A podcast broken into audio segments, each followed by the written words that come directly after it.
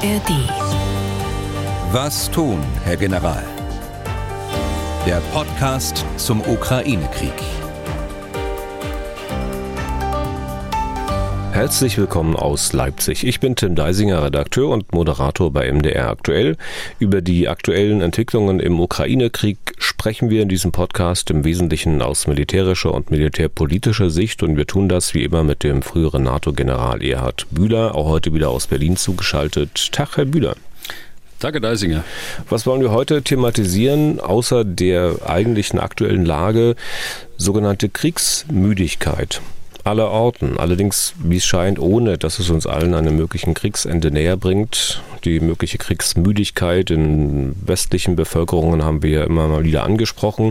Nun liest man aber immer häufiger auch Meldungen bzw. Umfragen zu entsprechenden Anzeichen in der Ukraine und auch in Russland. Und äh, wir schauen uns äh, mal ein bisschen genauer an, was die Bundeswehr an Ausbildung für die ukrainische Armee leistet. Hörerfragen beantworten wir auch immer wieder. Wir zeichnen aus Termingründen diesmal schon am Montagabend auf, am 4. Dezember. Es ist jetzt kurz nach 18 Uhr.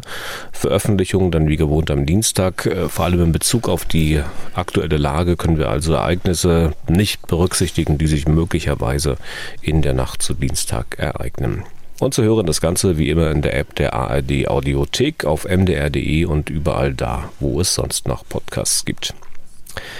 Herr Bühler, beim letzten Mal, da hatten Sie mit einer Ansprache Zelenskis, also des äh, ukrainischen Präsidenten, begonnen, die darauf hindeuten könnte, dass man sich entschieden haben könnte, in eine strategische Defensive zu gehen. Bewusst jetzt alles von mir im Konjunktiv formuliert. Haben denn die letzten Tage Belege dafür oder dagegen geliefert? Das war die Ansprache, bei der der Präsident Zelensky angekündigt hat, dass man sich in einer Besprechung mit dem Militär darauf geeinigt habe, nun äh, Fortification, also äh, Befestigungen aufzubauen im Osten der Ukraine. Und da vermutete ich, und das vermute ich nach wie vor, das ist ein, ein Beitrag zum Schutz äh, der äh, zivilen Bewohner, die dort in den grenznahen äh, Städten und Dörfern noch ausharren, Schutzräume zu bauen, Befestigungen zu bauen.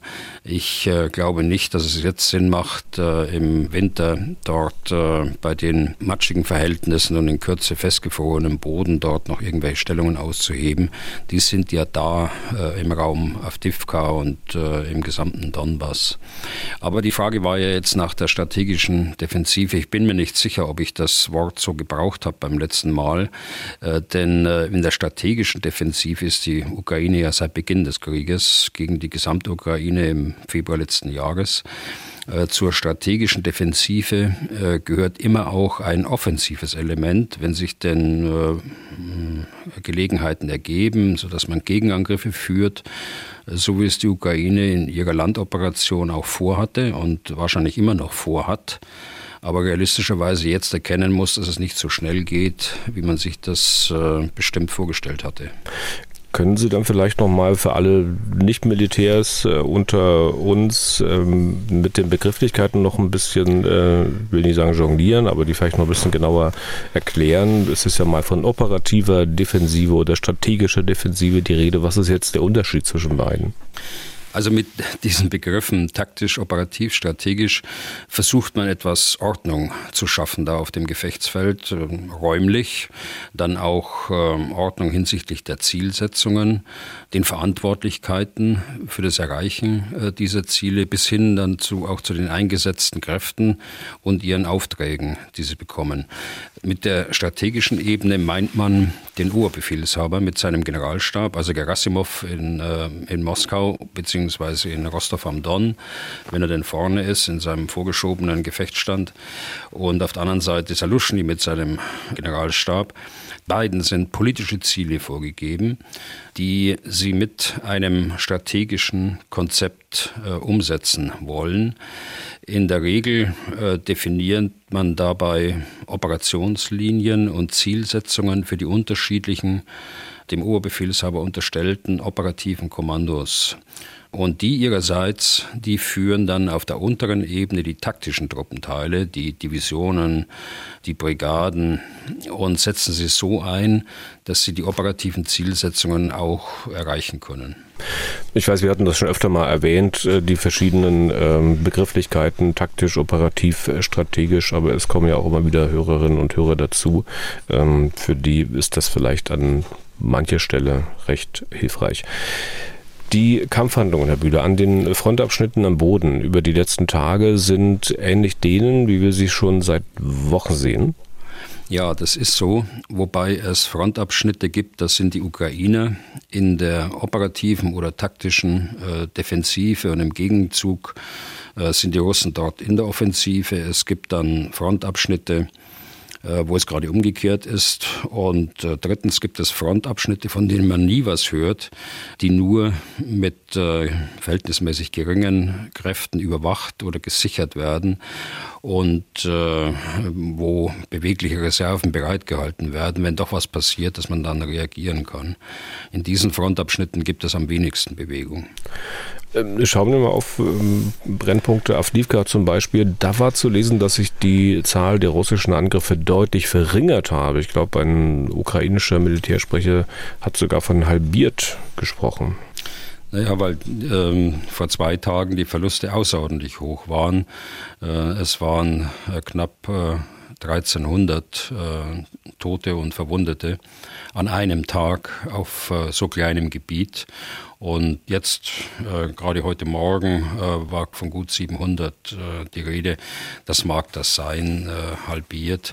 Also, dass die Verluste weniger geworden sind. Der Grund liegt äh, vermutlich an dem schlechten Wetter an dem äh, äh, Tauwetter jetzt auch, das wieder eingesetzt hat äh, in bestimmten Regionen.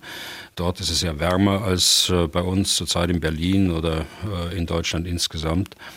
Und von daher ist da weniger äh, Bewegung, als es die Tage und Wochen vorher war.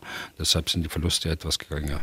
Aber trotz mancher kleiner Geländegewinne von wirklichem Vorwärtskommen kann für keine der beiden Seiten die Rede sein. Aber ähm, nichtsdestotrotz hat beispielsweise der Chef der Tavria-Gruppe, General Tarnawski, verkündet, äh, dass man weiter Offensivoperationen in Richtung Melitopol unternehmen würde. Klingt das als großartig? Günstiger, als es ist. Worum handelt es sich da? Also ich kann bestätigen, dass es, da könnten wir jetzt die einzelnen Brennpunkte durchgehen, von Kupiansk im Norden äh, bis nach Cherson. Äh, das sieht überall äh, gleich aus. Äh, mal sind es die Russen, mal sind es die Ukrainer, die dort äh, angreifen. Aber das Bild äh, der letzten Tage und vor allen Dingen nach dem, seit dem letzten Podcast ist da unverändert. Äh, zu dem äh, General Tarnawski und seiner Tavria-Gruppe. Die Tavria-Gruppe, das ist eine Front äh, in der oder eine Teilfront der, der langen ukrainischen Frontlinie. Sie ist etwa in Höhe Melitopol, also das, was ich im Sommer immer als westliche Angriffsachse bezeichnet habe, Richtung Melitopol. Ja, das kann durchaus sein, dass er das tut, denn es gibt über die eigentlichen äh, Operationen direkt an der Frontlinie natürlich auch den operativen Kampf in der Tiefe auf die Logistik, auf die Führungseinrichtungen, auf Truppenansammlungen. Und dass das weitergeht, äh, selbst wenn das Wetter noch so schlecht ist, äh, das ist richtig, auch wenn man wenig, leider wenig hört davon, äh, wenig sieht auch davon. Das hat sich ein Stück weit verändert. Ende des Zweiten Kriegsjahres, das war vorher anders. Da ist offener mit den Informationen umgegangen worden. Jetzt zur Zeit ist es so, dass man da sehr zurückhaltend ist. Wenn es um Geländegewinne geht, dann äh, wird man nach den Erfahrungen im Sommer so lange abwarten, bis die Voraussetzungen geschaffen sind durch diesen äh, Kampf in der Tiefe mit Artillerie, mit Drohnen, äh, mit weitreichender Artillerie natürlich. Und erst wenn die Voraussetzungen geschaffen sind, dann wird man wieder mit Bodentruppen in größerem Maßstabe zum Angriff antreten und möglicherweise dann Geländegewinne erzielen. Stichwort Drohnen. Jetzt geht es um russische. Äh, die russischen Luftangriffe, die äh, geschehen weiterhin vornehmlich mit Drohnen und äh, auch behelfsmäßigen Gleitbomben. Ja, das sind jetzt zwei verschiedene äh, Linien. Die, äh, die behelfsmäßigen Gleitbomben, die gehören aus russischer Sicht zu diesem Kampf in der Tiefe auf der operativen Ebene. Das sind äh, 500 Kilo äh, Bomben, ungelenkt äh, und die äh, stattet man mit behelfsmäßigen Flügeln aus, äh, sodass sie 10, 20 Kilometer vor der Front ausgeklinkt werden können, sodass die Flugzeuge nicht unmittelbar bedroht werden und rechtzeitig abdrehen können, bevor sie die ukrainische Luftverteidigung dort erreichen. Ja, beides geht weiter. Die äh, Drohnen, äh, Gesamtukraine äh, war betroffen, jetzt gerade in der Nacht auf Montag mit äh, stundenlangen Luftalarm und äh, was äh, das Zynische ist. Und das macht eben diese Luftoperation zu einer Terroroperation. Äh, sie lassen die Drohnen dann nie auf direkten Weg fliegen, sondern sie fliegen Umwege, sie fliegen bewusst ähm, in andere Regionen zuerst, um dort auch den Luftalarm auszulösen. Der wird ja nicht sofort flächendeckend fürs ganze Land ausgelöst, sondern Region für Region läuft der Luftalarm so, wie eben die Drohnen fliegen. Das Ganze dauert dann drei bis vier Stunden und raubt den Leuten natürlich den Schlaf. Und äh, es kommt ein weiteres dazu. Es ist äh, wieder ein Marschflugkörper zusätzlich zu den Drohnen eingesetzt worden. Das macht man äh, deshalb, weil man vorher mit den Drohnen die Luftverteidigung ablenkt und dann einen äh, Marschflugkörper ins Ziel lenkt. Die Russen sprechen dort von äh, fast einem Dutzend Zielen, die sie getroffen haben wollen. Allerdings waren es insgesamt nur zwölf Drohnen und dieser eine Marschflugkörper. Und von den zwölf Drohnen sind zehn abgeschossen worden von den Ukrainern, sagen die Ukrainer. Also äh, selbst wenn der Marschflugkörper getroffen hat, dann können es nur drei Ziele gewesen sein. Also das zu der Schwierigkeit, solche Meldungen dann auch auf Wahrheitsgehalt zu prüfen. Einen Marschflugkörper, haben Sie gesagt, heißt das im Prinzip, damit äh, machen sich auch die äh, ukrainischen Attacken auf die beispielsweise russische Schwarzmeerflotte bezahlt. Also Russland hat die Schiffe ja weiter zurückgezogen und wenn es von diesen äh, Schiffen derzeit keine oder weniger Raketenangriffe oder Angriffe mit Marschflugkörpern gibt, dann sicher äh, nicht unbedingt, weil es die Raketen oder Marschflugkörper von der Reichweite her nicht schaffen würden, sondern vielleicht eher, weil man aktuell Schwierigkeiten hat, die Dinge Dinge an die Schiffe zu bringen und auf die Schiffe zu bringen? Also die äh, Schwarzmeerflotte hat ihre operative Handlungsfreiheit äh, fast völlig verloren äh, durch diese Angriffe auf die Krim und auf einzelne Schiffe der Schwarzmeerflotte. Da ist also nichts mehr gewesen in letzter Zeit. Das schließt aber nicht aus. Sie haben ja noch einige Raketenboote, auf denen Marschflugkörper stationiert sind. Schließt nicht aus, dass sie irgendwann mal wieder rauskommen aus ihren Schutzhäfen auf der Krim eine und äh, die anderen weiter im Osten, also in der Region Krasnodar, Novorossiysk. Äh, dort sind die stationiert, haben also weite Anmarschwege, bevor sie überhaupt da äh, dran denken können, ihre Marschflugkörper auszuklinken. Also man kann auch wieder mal sehen, also wie empfindlich dann äh, Logistik sein kann, wie wirkungsvoll der Kampf gegen logistische Einrichtungen auch sein kann. Sie haben immer wieder vom Kampf in der Tiefe äh, gesprochen. In dieser Hinsicht gab es ja auch so einiges an Schadensmeldungen bei den Russen in den letzten Tagen. Ja, genau. Also unmittelbar hinter der Front, das ist die, die Cherson-Front oder wie sie die Russen nennen, die Dnipro-Front. Dort ist einiges an Schaden angerichtet worden an der Logistik und an Führungsstellen. Aber es gibt eben auch diese strategische Operationslinie jetzt, äh, die Gesamtrussland äh, im, im Visier hat. Hier hat es äh, ja den Sprengstoffanschlag auf die Eisenbahnlinie Richtung Sibirien gegeben in einem Tunnel und äh, kurze Zeit später auch auf der Ausweichstrecke, weil der Tunnel dann gesperrt worden ist. Ob das die Ukraine war, äh, weiß man nicht. Das kommen aus der Ukraine äh, Stimmen, dass es der Geheimdienst dort war. Das können aber auch Widerstandsgruppen sein, die wie in den ersten Kriegsmonaten und um die Mobilisierungsentscheidung im September letzten Jahres herum äh, häufiger das Eisenbahnnetz äh, unterbrochen haben. Und es hat darüber hinaus auch in einigen Städten große, schwere Explosionen gegeben. Das sind keine normalen Brände. In diesen Fabriken, die äh, zum Teil Rüstungsfabriken sind oder äh, entscheidend für die Kriegswirtschaft sind. Das sind äh, keine normalen Brände, sondern das sind schon äh, Sprengkörper, die dort gezündet worden sind. Von wem weiß man nicht. Da gibt es kein Bekenntnis aus Kiew und da gibt es auch kein Bekenntnis von irgendwelchen Widerstandsgruppen innerhalb Russlands.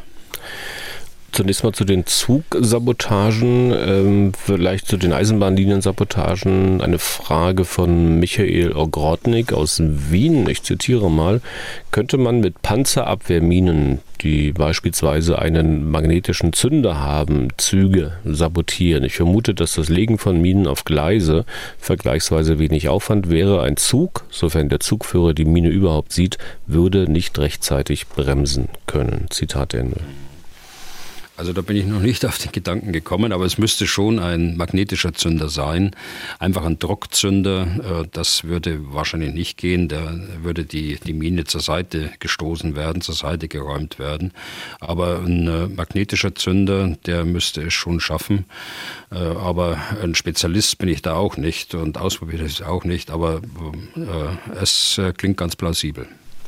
Und dann die zweite Seite dieser äh, Sabotageaktionen, die Sie angesprochen haben, äh, die man ja auch nicht unterschätzen darf, also nämlich die Wirkung der Bilder. Es macht ja längerfristig denke ich mir mal, schon einen Unterschied, ob eine Fabrik möglicherweise ähm, einfach nicht liefern kann, weil aus irgendeinem Grund die Produktion gestört wurde, oder ob man die Produktion mit einem großen Feuerwehr, einer großen Detonation unterbricht und die Bilder dann sozusagen äh, durch verschiedene Medien gehen. Ja, sicher. Und wir wissen ja, dass es außer den gerade besprochenen Operationslinien eben auch die gibt des äh, Informationskrieges und dafür kann man natürlich die Bilder gut verwenden und sie werden auch gut verwendet, äh, um auf der einen Seite den Russen klarzumachen, dass der Krieg auch in ihrem Land äh, da ist, dass er dort angekommen ist. Auf der anderen Seite kann man auch andere Bilder dazu verwenden, bei uns in Europa und in der Welt, in den USA, in, in, bei allen Unterstützungsstaaten Wirkung zu erzeugen. Ob nur mit äh, solchen teils spektakulären Bildern oder durch andere Dinge, es scheint, Herr Bühler, dass auch bei den Russen der Rückhalt für diesen Krieg schwinden könnte, vorsichtig formuliert. Also sprich die Zahl der Menschen, die in Russland kriegsmüde zu werden scheinen, die scheint deutlich angestiegen zu sein. Wir nehmen uns mal die jüngsten Zahlen einer russischen Forschungsgruppe ähm, vor, die nennt sich Chronicles, diese Gruppe. Vielleicht zunächst mal zwei Sätze zu denen. Das ist ein ja, wie sage ich, Netzwerk, das regelmäßig Umfragen dazu durchführt, wie dieser Krieg in Russland wahrgenommen wird. Initiator ist ein russischer Oppositionspolitiker, der sich mit Sozialwissenschaftlern und Analysten zusammengetan hat, Insoweit also nicht wirklich eine unabhängige Forschungsgruppe, wie man vielleicht mancherorts lesen kann, aber zumindest eine, die nicht vom russischen Staat finanziert oder gelenkt wird. Chronicles bemüht sich, die Gesamtheit der russischen Bevölkerung zu erfassen, indem man halt die Stichproben, die man für die Umfragen zieht, nach wie es heißt, soziodemografischen und territorialen Merkmalen bildet. Und Grundlage bilden dabei die Daten der russischen Statistikbehörde. Diese kurze Einordnung äh, hat man auch der jüngsten Erhebung vorangestellt. Und Herr Bühler, das sind durchaus äh, interessante Zahlen und Einordnungen dabei. Welche finden Sie denn am interessantesten? Also ich finde äh, interessant, dass der harte Kern der Kriegsbefürworter schwindet, äh, dass äh, jetzt nur noch 12 Prozent unbedingt äh, den Krieg haben wollen gegen die Ukraine. Und das war äh, noch im Februar 23 war das bei der letzten Umfrage war das 20 Prozent und im letzten Jahr sogar noch höher. Und auf der anderen Seite nimmt die Zahl derer, die äh, Friedensverhandlungen haben wollen von ihrer Regierung, der russischen Regierung, äh, auch ohne dass die Kriegsziele erreicht sind, zu. Also da gibt es jetzt eine eindeutige Mehrheit nach dieser Umfrage von, ich meine, 56 Prozent. Und die Umfrage zeigt auch, dass der Krieg natürlich Auswirkungen auf die ganz persönliche Befindlichkeit der Menschen hat. 44 Prozent gaben wohl an, dass sich ihr Familieneinkommen verringert hat. Äh, und 52 Prozent haben angegeben, dass sie kürzlich unter Angstzuständen oder Depressionen gelitten haben. Im März waren das noch 20 ähm, Prozentpunkte weniger. Diese Zahlen, die könnten einen ja optimistisch stimmen. In einer Gesellschaft wie der unsrigen hätten sie sicher auch ganz praktische Konsequenzen gehabt. Allein, Herr Bühler, Russland ist nicht Deutschland. Also in Russland scheint es ja nur nicht so zu sein, als ob es irgendeinen Einfluss auf das politische, auf das militärische Handeln hat, was die Menschen da denken. Nein, das ist nicht so. Aber wie ich gerade schon sagte, der Krieg ist angekommen und das lässt sich, glaube ich, an den Zahlen ganz gut ablesen. Auf der anderen Seite sind die äh, Zahlen auch etwas widersprüchlich, äh, denn Putin hat nach wie vor eine erdrückende Mehrheit in, in Russland.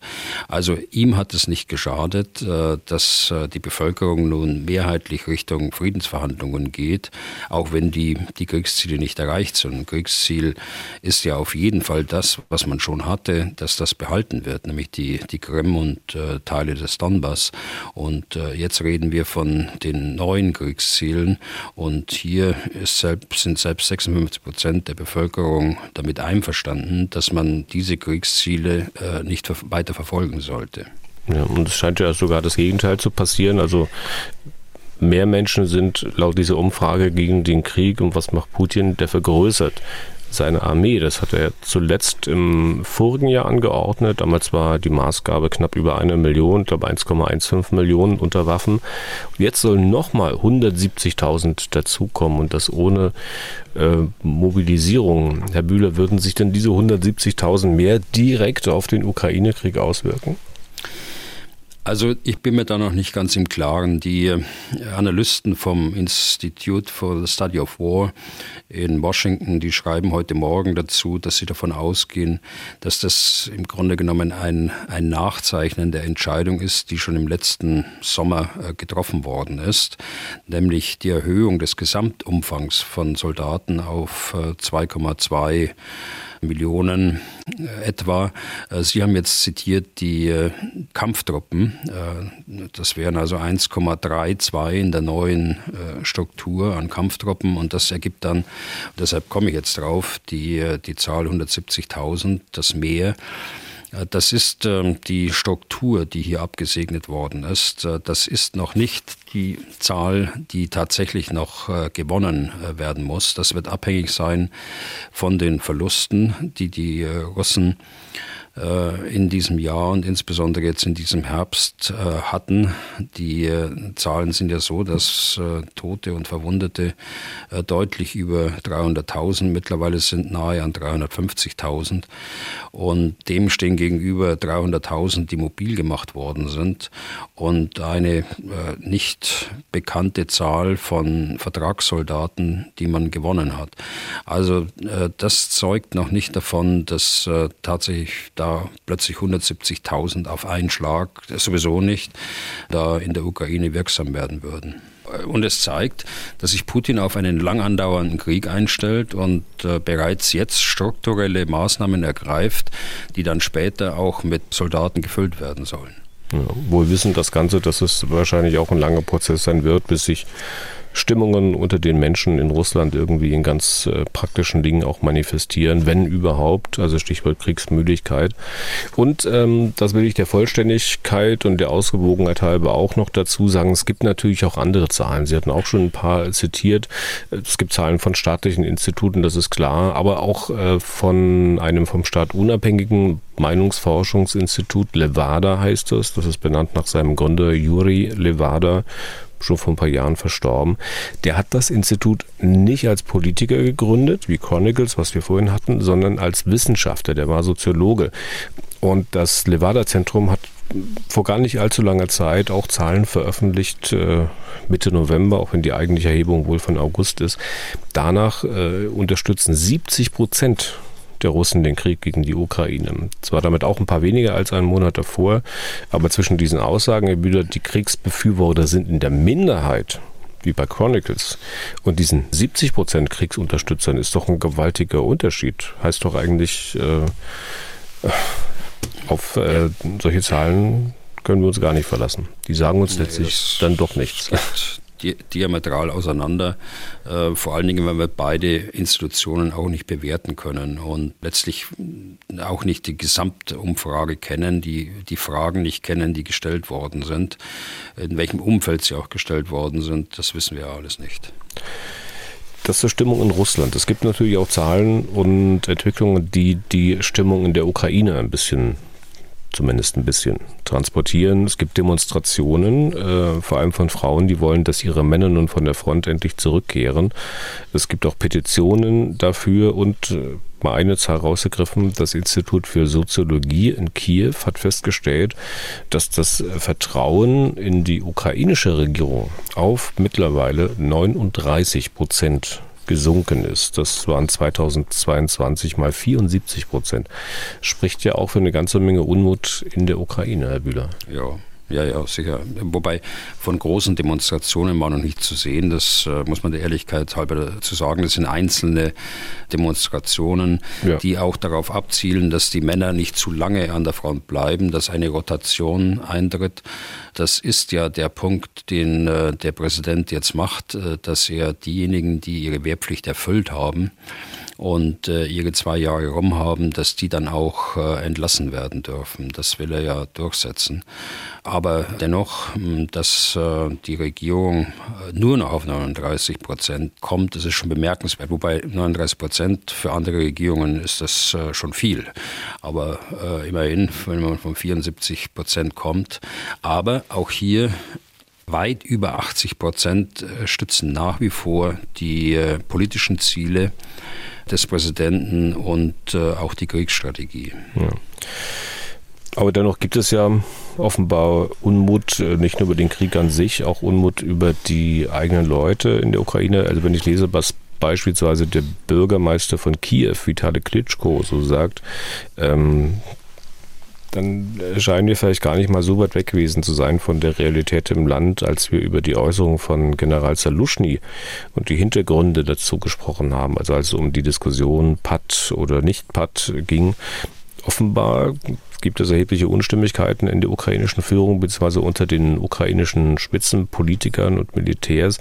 Also zunächst mal, was die Bewertung der eigenen Lage betrifft und natürlich, äh, welche Schlüsse man daraus zieht. Ähm, ich würde es mal vielleicht provoziert sie das auch ein bisschen, bis so weit gehen zu sagen. Also wir haben auf der einen Seite die Partei PAT, der sich auch Klitschko anschließt. Der sagt, er ist ähm, pro Saluschny, also er unterstützt das, was er sagt.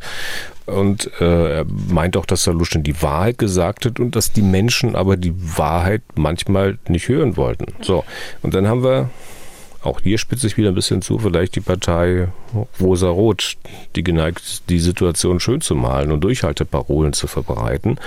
Und hier ist natürlich der Präsident gemeint. Und zu dieser, in Anführungszeichen, Partei meint Klitschko, jetzt zitiere ich ihn, selbstverständlich können wir euphorisch unser Volk und unsere Partner anlügen. Aber das kann man nicht ewig machen. Zitat Ende. Hier sollte es Ihnen Herr Bühler, dann aber auch nicht schwerfallen, deutliche Differenzen rauszulesen, oder? Also natürlich gibt es da Differenzen. Ähm, da haben Sie durchaus recht, äh, dass das selbst mir auffällt. Äh, da spitze ich jetzt ein bisschen zu. Aber da, da, aber da kommt eben die Innenpolitik der Ukraine zum Vorschein. Und äh, da gibt es ja einige, die sich bereits jetzt als Nachfolger von Zelensky in Position bringen. Ein vormaliger Präsidentenberater gehört ja auch dazu. Und andere bringen auch äh, Saluschny da ins Spiel, äh, dass er auch Präsident könnte. Äh, ich hoffe, er bleibt lieber äh, bei seiner Aufgabe als Generalstabschef, als sich dort äh, in Position zu bringen. Aber Stichwort in Position bringen, das kommt ja von Klitschko auch selbst in diesem Interview. Und er merkt es auch kritisch an, dass es äh, solche Leute gibt, die sich selbst in Position bringen. Dass er möglicherweise selbst dazu gehört oder vielleicht sogar ganz sicher, äh, sagt er zwar nicht, aber davon kann man ja ausgehen. Aber anscheinend gibt es dennoch äh, unterschiedliche Lagerbeurteilungen. Ne? Und eine Lagerbeurteilung, die ähm, nicht der Realität entspricht, die kann doch am Ende sehr verhängnisvoll sein. Also wenn ich mir nur einrede, dass meine Truppen auf dem Vormarsch sind, dann gebe ich doch andere Befehle, als wenn ich wüsste, dass es eben nicht so ist. Und je größer der Personenkreis ist, für den ich Verantwortung trage, desto größer kann der Schaden sein, den ich anrichte. Also vorweg, ich teile die Bewertung da von Herrn Klitschko nicht. Ich konnte das selbst äh, anhand von Äußerungen des Präsidenten Zelensky bisher nicht äh, erkennen. Aber vielleicht habe ich auch was übersehen. Und was Lügen angeht, äh, Lügen sind sinnlos. Äh, dieser Krieg hat ja, was die tagtäglichen Ereignisse angeht, äh, die Ergebnisse angeht, so transparent, wie wir es wohl noch nie in einem Krieg gesehen haben. Das ist ja Fakt, dass die ukrainischen Landstreitkräfte nur 20 Kilometer bei Militopol vorangekommen sind und äh, nur 10 Kilometer an der östlichen Angriffsachse. Es ist ja Fakt, dass Adivka äh, fast komplett umstellt ist, bis auf diese Lücke von 8 Kilometer im Westen. Also den Westen anzulügen, wäre nun komplett sinnlos, äh, denn äh, die NATO und die westlichen Militärs, die haben ein Lagebild, das so detailliert ist, äh, es, ist es wäre wirklich äh, komplett sinnlos. Eine Beurteilung ist ja was anderes als Fakten. Äh, gerade sprechen wir nur von Fakten, aber bei der Beurteilung gibt es auch sicher Unterschiede, wie ich was äh, äh, bewerte. Das liegt eben auch an der Persönlichkeit selbst desjenigen, der da beurteilt. Und da kann man schon mal auseinanderliegen, mehr oder weniger. Aber Klitschko hat ja nicht nur davon gesprochen, dass man den Westen anlügen würde, sondern auch, äh, wie hat er es gesagt, äh, man euphorisch unser Volk anlügt. Und äh, ich meine, die, die, Menschen merken das doch auch. Also wenn ihnen einer da was vom Pferd erzählt. Sie kennen das Gefühl vielleicht nicht so intensiv, Herr Bühler, also wie die Leute, die hier im Osten groß geworden sind, also zu DDR-Zeiten. Was hatte man hier nicht immer für Erfolge postuliert, aber das Bewusstsein, dass das alles mit der Realität nicht wirklich was zu tun hat. Das erfasst irgendwann halt immer mehr Leute und äh, dann ist irgendwann 1989. Ja, ich weiß nicht, äh, wie schon gesagt, ich weiß nicht, ob die Realität anders ist als das, was man dort sagt. Das können wir von hier aus äh, bisher jedenfalls nicht feststellen. Das machen Sie jetzt fest an den Aussagen von Klitschko. Ob das jetzt ähm, so ein Paradebeispiel ist für ähm, klare Aussagen, äh, das sei jetzt mal dahingestellt. Aber zum Stichwort Kriegsmüdigkeit. Jeder vernünftige Mensch wird versuchen, einen Krieg zu verhindern und wenn er denn da ist, ihn dann auch so schnell wie möglich zu beenden aber nicht um jeden Preis, nicht um den Preis einer Kapitulation mit all seinen Folgen, insgesamt dem Ende der staatlichen Existenz der Ukraine und seiner Eingliederung nach Russland, dort wo sie äh, gemäß den jüngsten Aussagen von Präsident Putin historisch auch hingehört. Also das äh, muss man im Auge behalten.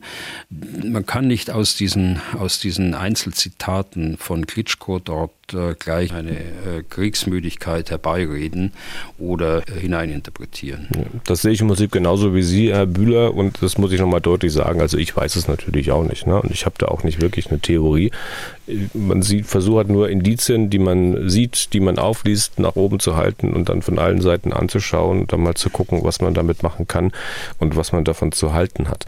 Ähm, letzte Frage dazu, Herr Bühler, wenn mich jemand gefragt hätte, was ich glaube, wie oft der ukrainische Präsident Zelensky und der Kiewer Bürgermeister Klitschko sich in den letzten anderthalb Jahren gesprochen oder gesehen haben, dann hätte ich bestimmt gesagt, hm, weiß nicht, jede Woche vielleicht oder alle zwei, drei Wochen.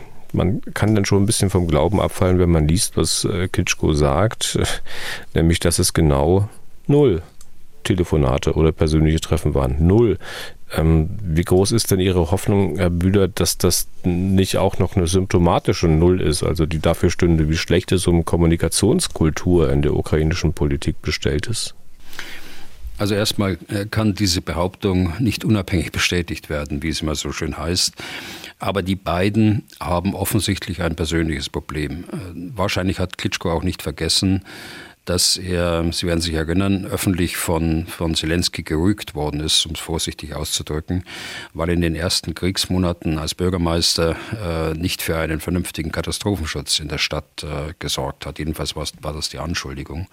Außerdem wie oft telefoniert, äh, Sie sind jetzt in Leipzig, ne? Ihr, Ihr Bürgermeister Jung, ja, der, ist ja, der ist ja bundesweit bekannt als Präsident des Städtetages. Äh, wie oft telefoniert er denn? Oder mein regierender Bürgermeister Wegener äh, mit Präsident Steinmeier und äh, Bundeskanzler Scholz muss ja, müssen ja beide sein. Ne? Jetzt würde ich ja sagen, der und, Vergleich, den Sie jetzt zielen, Herr Bühler, der ist nicht zielführend, weil wir können es gar nicht nebeneinander liegen, weil wir keinen Krieg haben. Naja gut, äh, aber Sie wollen ja auf eine Kommunikationskultur im, im, Land hinaus. Auch wenn das gegen Null gehen würde, äh, dass also ein Bürgermeister nicht mit dem Staatspräsident spricht, das sind ja einige Ebenen dazwischen, auch wenn es die Hauptstadt ist. Wenn es gegen Null äh, gehen würde, kann man auch nicht ernsthaft behaupten, dass es um eine Kommunikationskultur hier in der, in der Ukraine schlecht gestellt ist. Okay. Punkt unter dieses Thema. Wir schauen auf die Ausbildung. Der Westen bildet ja nach wie vor ukrainische Soldaten aus. Das tun viele Staaten, natürlich auch die Bundesrepublik. Über diese Ausbildung wollen wir mal noch ein paar Sätze sagen. Zunächst mal, Herr Bühler, Sie haben bestimmt eine Gesamtzahl. Also wie viele ukrainische Soldaten haben denn NATO-Länder bzw. EU-Länder seit Kriegsbeginn ausgebildet? Also das habe ich tatsächlich nicht. Also ich habe keine Gesamtzahl. Ich habe die Zahl, die in Deutschland ausgebildet worden sind und äh, was man sich in Europa insgesamt vorgenommen hat äh, für die nächsten zwei Jahre, äh, die jetzt da beschlossen sind. Aber die äh, Zahl der Soldaten, die von den Amerikanern ausgebildet worden sind, ist für mich so ein bisschen eine Grauzone. Bei den Briten habe ich von einer sechsstelligen Zahl gehört von einem Briten, äh, da glaube ich nicht ganz dran, aber das ist ungefähr eine Größenordnung, ähm, in der man sich das vorstellen kann. Von Deutschland selbst haben wir bis zum Jahresende 10.000 Soldaten ausgebildet in einem äh, oder werden ausgebildet haben in den nächsten äh, drei Wochen 10.000 Soldaten. Äh, der Ukraine, wobei das eine andere Ausbildung ist äh, als äh, in Großbritannien. Dort wird sehr viel Grundausbildung auch gemacht, also Rekruten ausgebildet. Hier in Deutschland hat man sich durch Absprachen auch geeinigt. Da werden sehr viele Spezialisten auch ausgebildet. Das würde dann wahrscheinlich auch erklären, dass es in Deutschland möglicherweise weniger sind als in Großbritannien. Ganz kurz. Genau. Bis Kriegsbeginn hat solche Ausbildung ja sicher auch stattgefunden, dann aber in der Ukraine, ne? Ja, ja, sicher in der Ukraine. Die Ausnahme natürlich äh, an dem Gerät, äh, das sie jetzt aus dem Westen bekommen haben. Dort äh, bilden die Amerikaner ja auch in Deutschland, in Süddeutschland, äh, in der Oberpfalz, äh, auf den beiden Übungsplätzen Hohenfels und Grafenwöhr, die ukrainischen Soldaten aus an dem amerikanischen Abrams äh, Kampfpanzer und an allen möglichen anderen Waffensystemen, die von Amerika kommen. Hm. Und für die Zeit nach dem 24. Februar 2022 gilt aber keine Ausbildung vor Ort, sondern eben nur außerhalb ähm, der Ukraine. Ähm, sicher schwierig, mit Ihnen darüber zu reden, Herr Bühler, weil Sie das eh dementieren müssen, denke ich mir. Ähm, aber ich glaube, dass es viele Leute hier im Land für durchaus realistisch halten, dass es natürlich Kräfte aus dem Westen auch jetzt noch in der Ukraine gibt, die da sind und helfen und möglicherweise auch ausbilden. Natürlich nicht dort, wo die Gefahr besteht, dass die Russen ihrer habhaft werden können. Also da haben Sie recht mit Ihrer Vermutung, aber ich wollte zu dem ersten Gedanken noch was sagen. Äh, keine Ausbildung in der Ukraine. Äh, das stimmt nicht ganz. Die Ukraine denkt da durchaus strategisch und zwar nicht nur was das Militär angeht, äh, sondern auch was die zivile aus- und Weiterbildung angeht an den Universitäten, an den Schulen. Das geht alles weiter. Der Schulbetrieb, auch äh, das äh, Verteidigungscollege in Kiew geht weiter. Sie haben Generalstabsoffiziere, die sie äh, nach Estland schicken, dort an die Akademie, an der ich von Zeit zu Zeit tätig bin. Dort sind die dann für mehrere Monate trotz des Krieges. Also sie denken da schon über den Krieg hinaus, weil das ja Hochwertausbildungen sind, die sie auch später brauchen werden werden. Ja. Und das Zweite, äh, ja, das Zweite, äh, nach wie vor besteht äh, überall Gefahr. In der Nacht zum Sonntag, ich habe es gerade gesagt, äh, wie der Luftalarm in der, in der Westukraine treffen kann es einen überall. Aber der eigentliche Grund ist äh, nicht nur der Schutz der Soldaten, äh, sie nicht in die Ukraine zu schicken, sondern die Gefahr, dass die NATO in einen Krieg hineingezogen werden könnte. Und das ist richtig. Und deshalb sage ich, es gibt keine aktiven NATO-Soldaten in der Ukraine, mit Ausnahme äh, der bei den Botschaften akkreditierten Offiziere, also die Militärattachés und möglicherweise bei dem einen oder anderen Land ein Offizier oder zwei Offiziere, die den Geheimdiensten zuzuordnen sind. Hm. Dann Schauen wir mal auf die Ausbildung im Ausland. Wie viele Länder sind das derzeit, die ukrainische Soldaten ausbilden? Also es sind die USA, es sind Großbritannien und es ist die Europäische Union. Das wird auch aus Brüssel gesteuert und auch finanziert. Und es wird durchgeführt äh, von einem deutschen General hier in, äh, in Deutschland. Das ist der General Marlow, eine gute Wahl, ein international erfahrener, einsatzerfahrener General, Drei-Sterne-General, stellvertretender Inspekteur des Heeres, der das hier in Deutschland leitet. Und dann gibt es in Polen äh, den Zwilling dazu, praktisch auch äh, ein Drei-Sterne-General, ein polnischer Drei-Sterne-General. Da liegt der Fokus äh, auf der Gefechtsausbildung, also Ausbildung im, im Gefecht der verbundenen Waffen. Das ist der Schwerpunkt, äh, den die Polen haben. Ausbildung in taktischen, operativen Fragen stelle ich mir nicht ganz so einfach vor, weil vielen Ländern, Ländern ja doch die äh, ganz praktische Erfahrung fehlt, wie Gefechte in der Realität ablaufen. Vor kurzem habe ich auch mal gelesen, dass ein, ukrainischer Soldat erzählte, dass er mit dem, was er bei einer solchen Ausbildung am besten gelernt hat, äh, nicht wirklich was anfangen konnte, weil die Praxis eben doch ganz anders ist als die Theorie. Also die praktische Erfahrung haben sie schon, die Ausbilder hier. Das sind ja ganz erfahrene Leute. Sie wissen schon, äh, wie äh, solche Gefechte ablaufen. Dafür sind sie ja mehrere Monate im Jahr auf den Übungsplätzen. Und die dortigen Übungen sind äh, sehr realistisch, zum Teil auch mit scharfen Waffen, nur damit dass man nicht äh, aufeinander äh, schießt natürlich. Das ist der, das ist der Unterschied und es ist kein, kein Krieg. Aber äh, ansonsten ist das schon alles sehr realistisch. Aber es ist äh, schon, und da haben Sie schon einen Punkt, äh, das ist schon wie überall. Manche glauben eben schon alles zu wissen. Und äh, umgekehrt äh, kann es Ausbilder geben, die aufgrund ihrer Position glauben, äh, selbst alles zu wissen und äh, die anderen nicht zu Wort kommen lassen. Und deshalb läuft moderne Ausbildung und äh, moderne Übungsnachbesprechung auch so, äh, dass da nicht ex cathedra äh, gesprochen wird, sondern da werden die verschiedenen Ausbildungs- und Übungsabschnitte im Team schonungslos besprochen. Und ein moderner Ausbilder fragt zunächst mal die Gruppe, was habt ihr falsch gemacht, was habt ihr gut gemacht, kritisiert euch mal selbst. Also so muss man die, das, was man gelernt hat oder eben nicht gelernt hat oder gelernt hat, dass man es nicht nicht äh, weiß und nicht kann und äh, beim nächsten Mal besser machen muss. So muss man das im Team entwickeln und äh, so läuft es nach meiner Erfahrung dort auch. Dieser Gefreite, den Sie gerade zitiert haben, das ist dann ein strategischer Gefreite, sagen wir in der Bundeswehr, weil er eine solche Wirkung erzielt mit seiner Aussage. Die wird ja alle paar Wochen wieder aufgewärmt, so wie Sie es jetzt auch gerade eben gemacht haben. Aber ich kann mir vorstellen, dass da durchaus was dran ist, auch wenn Sie gesagt haben, da geht es schon zur Sache bei äh, solchen Gefechtsübungen, weil es gab doch genügend Situationen, ähm, da hat man auf Gefechte geguckt, die in der Ukraine stattgefunden haben und man war schlicht entsetzt über das, äh, was die russische Armee an Taktik angewandt hat. Also allein das ich sag mal, Verheizen von Soldaten, das immer wieder Vorschicken von Infanterie, ohne dass man vorher möglicherweise mit Artillerie oder mit ähm, Luftwaffe äh, angegriffen hat. Äh, auf, auf solche Ideen kommt man doch möglicherweise bei solchen Trainings gar nicht, oder? Also man muss da unterscheiden. Es gibt ja durchaus auch Neuanfänger, also die noch keinerlei äh, Kriegserfahrung haben. Da kommt der, der Lehrer oder äh, äh der Verkäufer, die Verkäuferin, äh, die kommen dort und äh, äh, haben vielleicht ihre Grundausbildung gemacht bei den Briten und kommen dann in eine taktische Ausbildung mit rein, bei den Polen oder auch in Deutschland.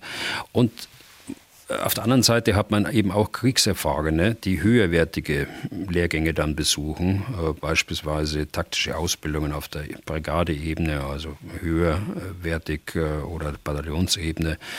Und da muss man dann eben so viel Fingerspitzengefühl haben, dass man im Team die Anforderungen, die an die Ausbildung gestellt werden, definiert und äh, die Defizite herausarbeitet, die die Ukrainer selbst bei sich sehen und genau dann dort äh, ansetzt und eben nicht äh, im Frontalunterricht beim äh, Beginn der Taktik anfängt. Dann schauen wir auf das, was konkret in Deutschland äh, gemacht wird. Herr Bühler, Sie haben gesagt, Spezialistenausbildung hauptsächlich. Welche Fähigkeiten werden denn durch die Bundeswehr oder andere Ausbilder vermittelt? Hängt das sozusagen direkt zusammen mit den Waffen, die man aus Deutschland liefert? Also Das hängt direkt damit zusammen äh, mit den Waffen, die man aus Deutschland liefert. Das äh, Kommando heißt auch Special Training Command, äh, also ein, ein Ausbildungskommando für Spezialisten.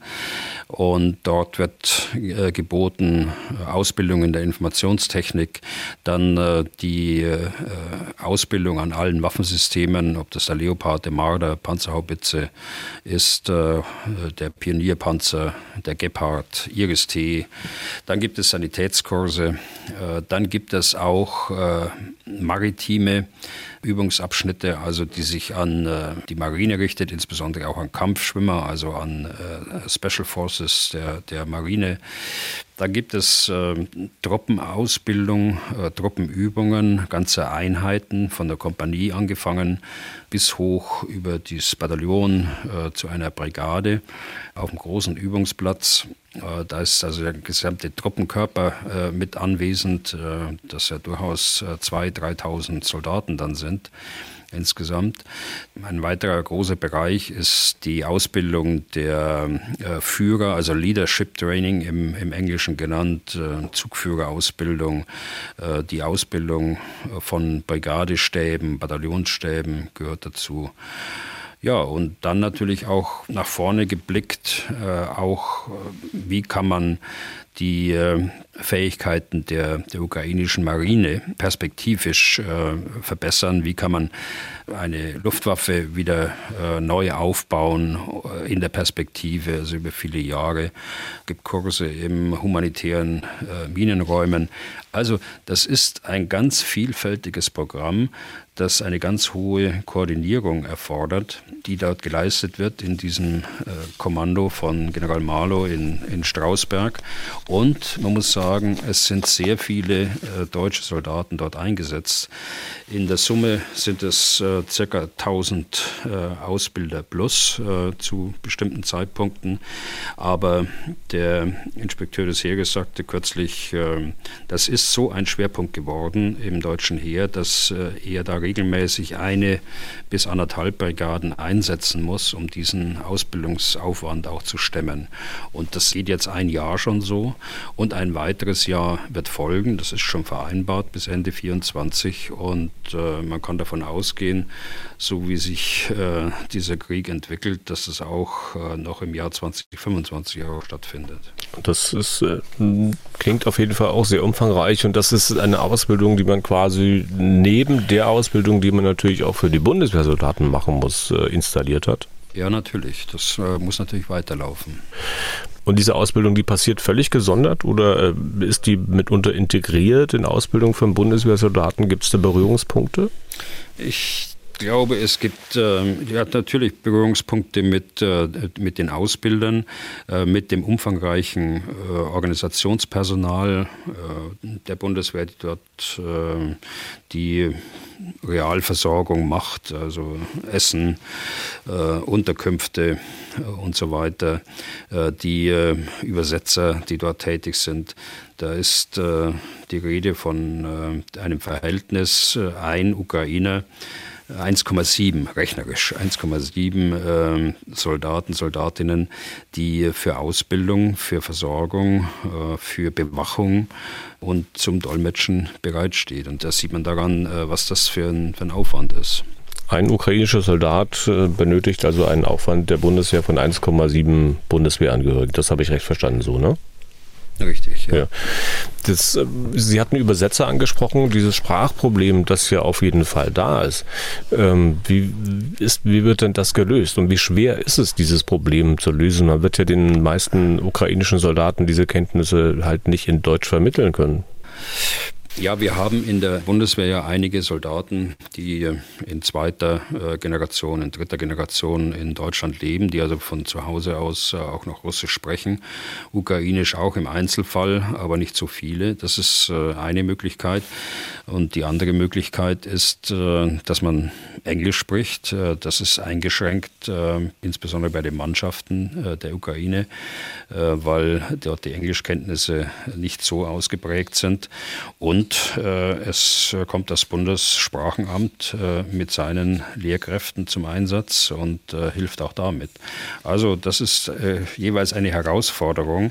So ist es mir auch geschildert worden von General Marlow und äh, seinem Stellvertreter, einem äh, Niederländer, der sehr praxisorientiert auch ist, der wirklich weiß, wovon er redet. Das war ein sehr angenehmes Gespräch, muss ich sagen, mit dem. Und da kann man sehen, dass die Generale dort in der Führung sich auch intensiv vor Ort mit den Ukrainern austauschen, weil sie viele Dinge, die ich jetzt gar nicht äh, auf kurze Zeit gar nicht wiedergeben kann, erfahren, äh, wie es tatsächlich um die Leute geht und was ihnen tatsächlich fehlt. Mhm. Aber vielleicht nochmal ein Gedanke, äh, weil ich gerade den, den niederländischen Stellvertreter äh, erwähnt habe. Insgesamt gibt es äh, zwölf 13 Nationen und mit der, äh, mit der Ukraine sind es dann 14 Nationen außer Deutschland, die dort an diesem äh, Auftrag arbeiten, im Kommando, die die ganze Organisation machen, aber auch äh, bei den Ausbildern. Dort werden zum Beispiel beim Leopard 1, den die Bundeswehr schon seit langem ja nicht mehr hat, äh, die äh, Dänen eingesetzt, die noch Erfahrungen haben äh, beim Leopard 1 und das doch viel besser vermitteln können als so ein Leopard 2. Kommandant äh, das für die, für die modernere Version kann. Wie lange dauert eine solche Ausbildung ukrainischer Soldaten? Das ist möglicherweise auch abhängig von den Geräten, von den Waffen, an denen sie ausgebildet werden? Das sind mehrwöchige Ausbildungsabschnitte. Zum Teil äh, sind die gestaffelt, also man beginnt bei dem Panzer und äh, geht dann in die taktische Ausbildung rein auf Kompanieebene oder gegebenenfalls auch darüber, so wie ich es gerade geschildert habe. Das kann man nicht im Einzelfall äh, sagen, also ich kann es jedenfalls nicht im Einzelfall sagen, aber es sind mehrwöchige Ausbildungsabschnitte. Und wie muss man sich das eigentlich in der Praxis vorstellen, Herr Bühler? Also da kommen jetzt zwei, drei Soldaten hier an oder 100 oder 1000, die werden dann in Bundeswehrkasernen untergebracht und dann geht es dann dann am nächsten Tag auf dem Panzer? Es geht sicher nicht so schnell, oder? Also sie kommen an im Zug nach Polen zunächst mal und äh, aus Ostpolen da mit dem Flugzeug entweder nach Berlin oder nach Köln. Und in Berlin habe ich selbst so eine größere Gruppe neulich gesehen in Zivil, die durch ein paar äh, deutsche Offiziere und Unteroffiziere dort äh, geführt worden sind äh, zu ihren Bussen. Von dort aus geht es dann in die Trainingseinrichtungen. Da haben wir zwei Trainingszentren, eins äh, im Norden, auf Übungsplätzen im Norden, ein ganzer Übungsplatzverbund ist das, genauer gesagt im Nordosten. Und wir haben einen im Süden äh, genutzt wird. Dort gibt es auch Unterkünfte für die Ukrainer. Äh, und äh, drittens kann es auch im Einzelfall so sein, dass äh, Personal, wirkliches Spezialistenpersonal zu Firmen gebracht wird und bei Firmen ausgebildet wird oder zur Kampftruppenschule oder im Bundeswehrkrankenhaus oder bei irgendeiner Sanitätsunterrichtung in ihrer Ausbildung dann äh, bekommt. Und nach äh, Abschluss der Ausbildung geht es dann auf dem gleichen Weg wieder zurück, das heißt Berlin, Köln und von dort aus mit dem Flugzeug nach Polen und äh, dann im Zug weiter in die Ukraine. Und äh, wie bestimmt man, ob die Leute fertig sind mit der Ausbildung? Also einfach nur über die Zeit, die ihnen von der Ukraine vorgegeben wird? Oder gibt es da eine Prüfung oder was ähnliches, anhand der man feststellen kann, was hängen geblieben ist und was nicht? Also es äh, geht ganz nach den Wünschen der Ukrainer. Man stellt sich da ganz auf die Bedürfnisse der Ukrainer ein. Und wenn das Ausbildungsziel erreicht ist, dann kann das, äh, das Unternehmen abgebrochen werden. Wenn nicht, dann muss es eben noch länger dauern.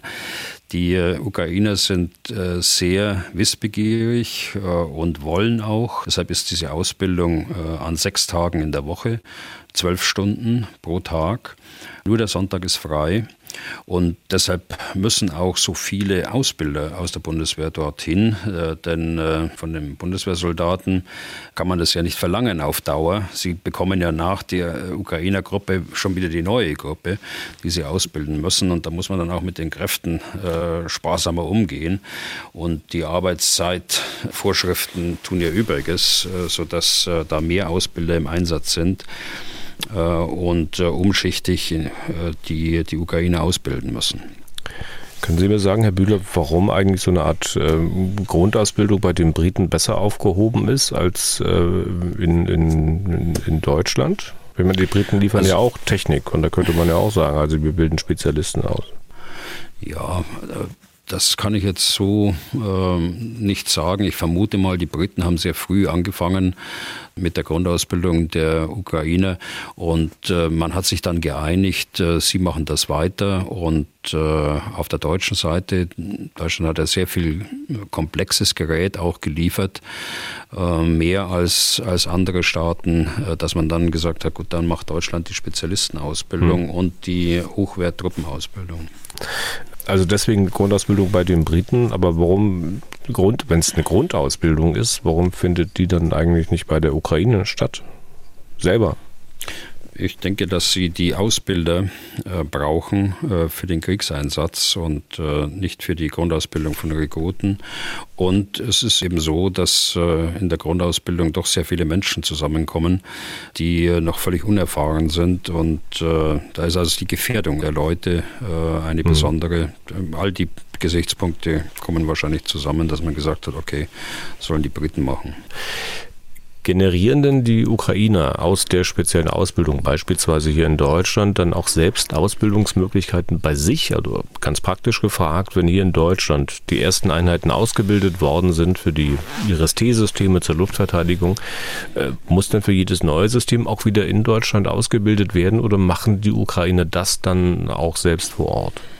Nein, man versucht ja die äh, Durchhaltefähigkeit der Ukrainer äh, dadurch zu stärken, dass man praktisch ständig Soldaten ausbildet, dass sie also mehr auch haben, als sie äh, bis jetzt haben, weil ja auch weitere IRIS-T-Systeme geliefert werden. Also von daher wird da mehr Personal ausgebildet als für die drei Systeme, die bereits in der Ukraine sind.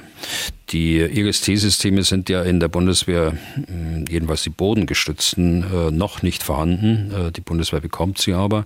Von daher ist auch äh, da sehr viel Firmenexpertise gefragt. Und da können natürlich auch deutsche Luftverteidigungsexperten davon profitieren, von dieser Ausbildung und brauchen später nicht mehr so in dieser Tiefe ausgebildet werden. Hm. Und einrichten müssen die Ukrainer ja Ausbildung auch sicher ganz selbst. Also nehmen wir mal die Panzer, die äh, Rheinmetall künftig in der Ukraine bauen will. Das macht doch wenig Sinn, also den Schützenpanzer links dort zu produzieren, die Soldaten dann aber zur Ausbildung immer erst nach Ungarn zu schicken. Die haben ja den, glaube ich, relativ neu im Bestand und ich glaube sogar als einzige Armee in der Europäischen Union beziehungsweise in der NATO. Der Schützenpanzer Lynx, das äh, dauert eine Weile, bis der kommt. Und äh, wenn, dann wird auch die Industrie dort äh, Ausbildungspersonal, also sprich Rheinmetall, Ausbildungspersonal bereitstellen. Und die Ukrainer werden sicher auch die Ausbildung selbst nach und nach übernehmen können. Okay. Dann auch Strich unter dieses Thema Ausbildung. Wir nehmen uns, Herr Bühle, mal bitte noch Zeit für ein paar Hörerfragen. Die erste an dieser Stelle von Rico Faltin. Ich zitiere, beim Thema Aufrüstung und Zeitenwende sagt ihr, also er meint uns, sagt ihr oft, dass das Sozialkürzungen bedeuten kann. Möglich wären aber auch Steuererhöhungen oder Vermögensabgaben, zum Beispiel für Reiche und Menschen mit Kapitaleinkünften. Die Friedensdividende wurde besonders von Ihnen eingefahren. Vergleicht die Steuersätze unter Kohl zu heute. Sie könnten für die wahrscheinlich nötige Aufrüstung der Bundeswehr herhalten. Zitat Ende. Ich glaube, das kann man so stehen lassen, äh, die Meinung von Herrn Faltin. Äh, ich will das auch nicht im Einzelnen kommentieren, muss ich sagen. Aber grundsätzlich meine ich, dass wir in unserer Gesellschaft äh, eine Priorisierung durchführen müssen. Wir müssen die Aufgaben, die Kernaufgaben des Staates sind, Aufgaben, von denen die Existenz auch äh, von uns abhängt, die müssen wir höher priorisieren als andere Aufgaben. Das steht für mich fest. Und äh, das kann ich im Augenblick noch nicht erkennen, noch nicht bei jedem erkennen. Aber ich glaube, dass äh, angesichts der Situation in dieser Welt, der sicherheitspolitischen Lage in dieser Welt, nicht nur in Europa, das erforderlich ist, dass wir uns starke Streitkräfte zulegen, um auch jeden möglichen Aggressor auch abzuschrecken. Jetzt die Frage von Nina Gräbner. In den ersten Monaten nach Beginn des Krieges von Russland gegen die Ukraine gab es Meldungen von russischen Soldaten, die sich ergeben haben. Gibt es solche Fälle zumindest vereinzelt immer noch oder ist davon auszugehen, dass zweifelnde Soldatinnen und Soldaten sich mittlerweile ergeben haben oder fliehen konnten oder sich auf irgendeine andere Art dem Kriegsdienst verweigern konnten? Die Verbliebenen sind vermutlich mehr oder weniger von der Sache überzeugt oder kämpfen des Geldes wegen.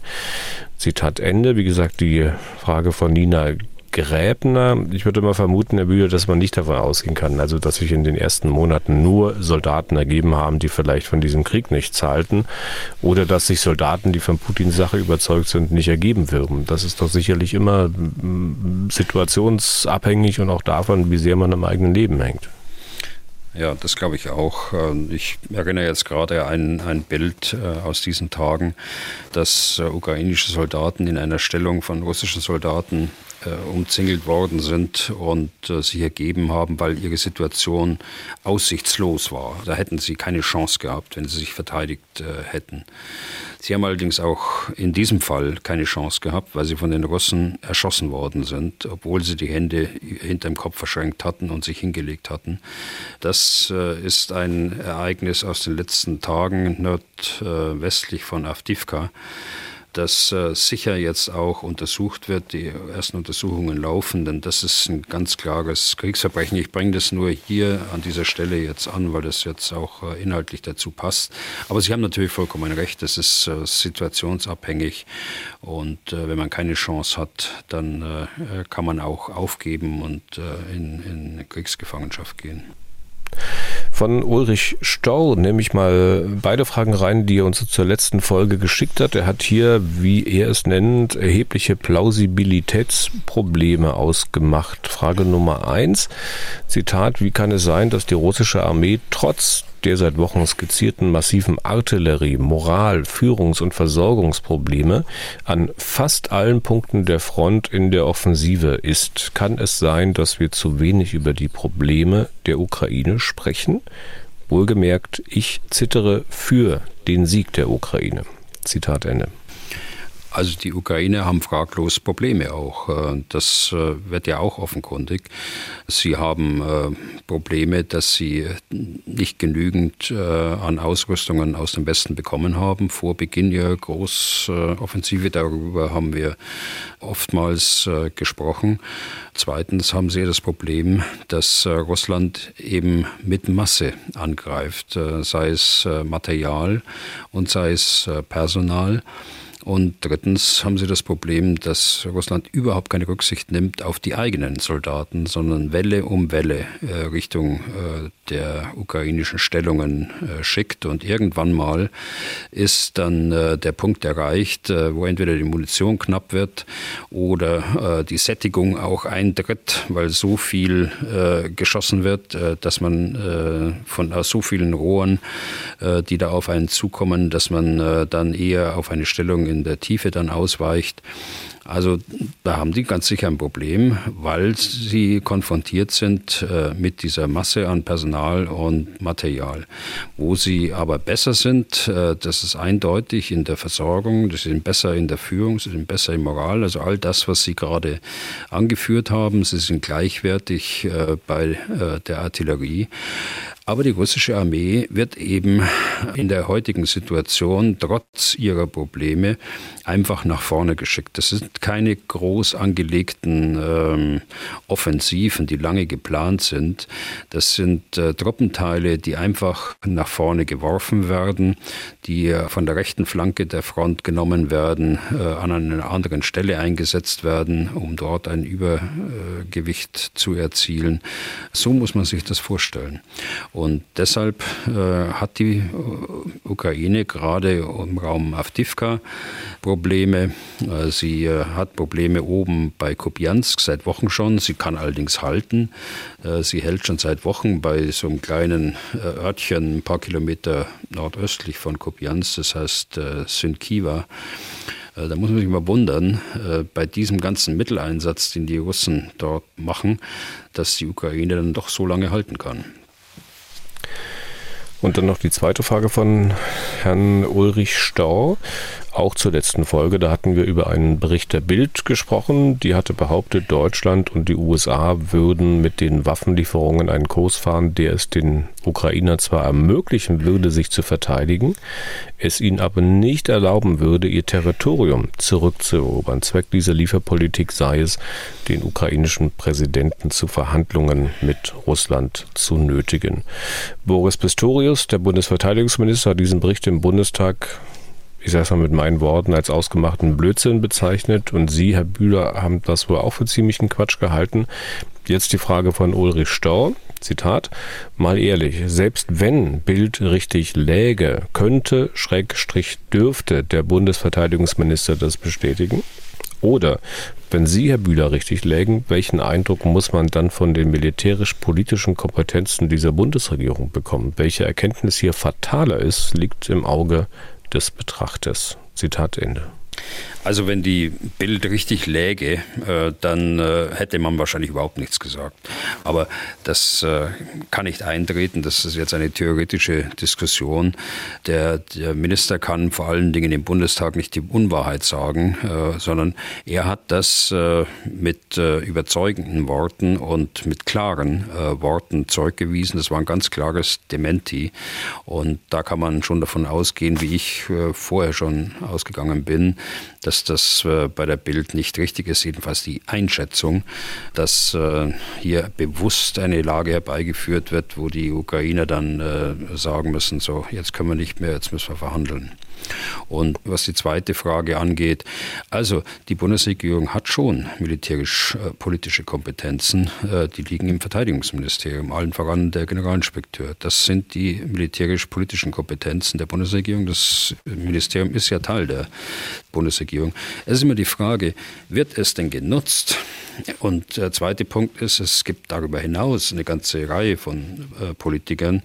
Der Minister Pistorius gehört mittlerweile dazu. Äh, von, äh, von der Opposition gehört der, der Abgeordnete Kiesewetter dazu, der äh, als Generalstabsoffizier mal Lehrgangsbester war an der, an der Führungsakademie der Bundeswehr vor Jahren allerdings, aber trotzdem hat er schon militärpolitische Kompetenzen.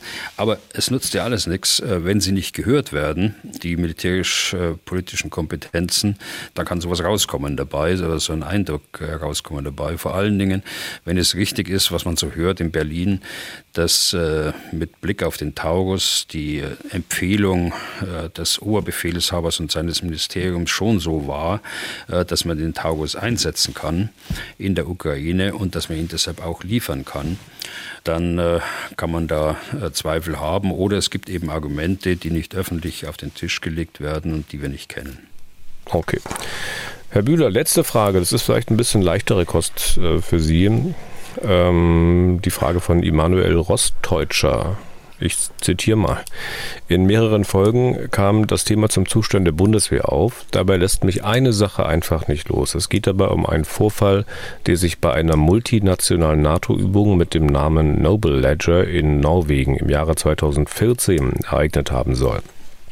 Dabei soll wegen der desaströsen Materiallage das Rohr eines Gefechtsfahrzeuges GTK Boxer mit einem schwarz angemalten Besenstiel ersetzt worden sein. Spätestens bei einer Schussübung wäre doch mit Sicherheit aufgefallen, dass es sich bei dem Rohr um eine Attrappe handelt.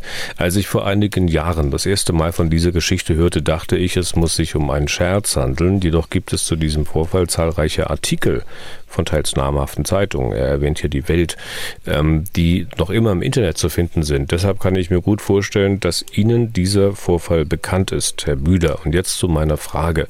Hat sich dieser Vorfall denn wirklich so zugetragen oder handelt es sich hierbei tatsächlich um zahlreiche Falschmeldungen? Zitat Ende. Also wenn mich meine Erinnerung jetzt nicht im Stich lässt, er hat sich schon so zugetragen. Allerdings muss man sagen, das war eine Gefechtsstandsübung. Das war also eine Führungsübung. Da ist nicht geschossen worden, sondern das sind Offiziere, Unteroffiziere ausgebildet worden in der Zusammenarbeit ähm, über einzelne Einheiten hinweg. Das Ganze fand in Norwegen statt. Und diese GTK Boxer, die werden auch als Führungsfahrzeuge benutzt, äh, gerade auf der Ebene der Brigade, aber auch äh, auf der Ebene des Bataillons äh, kann das sein. Dass sie benutzt werden. Naja, und da haben sich äh, einige eben gedacht, dann nehmen wir die Waffen gar nicht mit, weil wir sie auch gar nicht brauchen. Und äh, äh, insofern war das auch ein bisschen Scherz wahrscheinlich dabei, dass man sich so einen Besenstiel da angemalt hat und ihn da eingesetzt hat. Das ist das, was ich aus meiner Erinnerung weiß. Wenn allerdings, Herr Rostdeutscher, äh, wenn da jemand ist in unserer Hörerschaft, der das besser äh, erklären kann, dann äh, bitte ich um Nachricht und dann werden wir das richtigstellen, was ich jetzt aus meiner Erinnerung gesagt habe. Sie wollen den Fahrer des Boxers am besten im Podcast haben, Herr Bühler.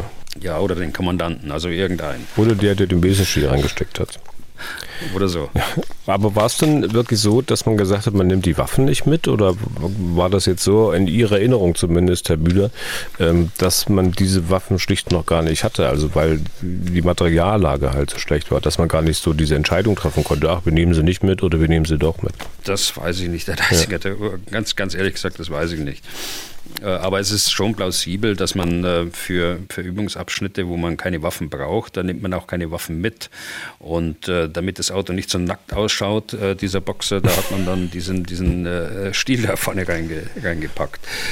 Mit dem, das ist auch so ein strategischer Gefreiter gewesen, wie man vorhin hatten, denn das hat ja tatsächlich jede Menge Wirbel ausgelöst. Und vor allen Dingen hat es eine Wirkung, dass damals, ähm, das war dann Anfang 2015, die Entscheidung getroffen worden ist, wir machen alle Defizite öffentlich. Äh, das ist damals von der Verteidigungsministerin von der Leyen so entschieden worden und das zieht sich eigentlich durch bis heute. Und nur dadurch ist es erklärbar, dass äh, wir in Deutschland eine wesentlich größere Diskussion haben als in anderen Ländern über die Mängel äh, bei der Armee.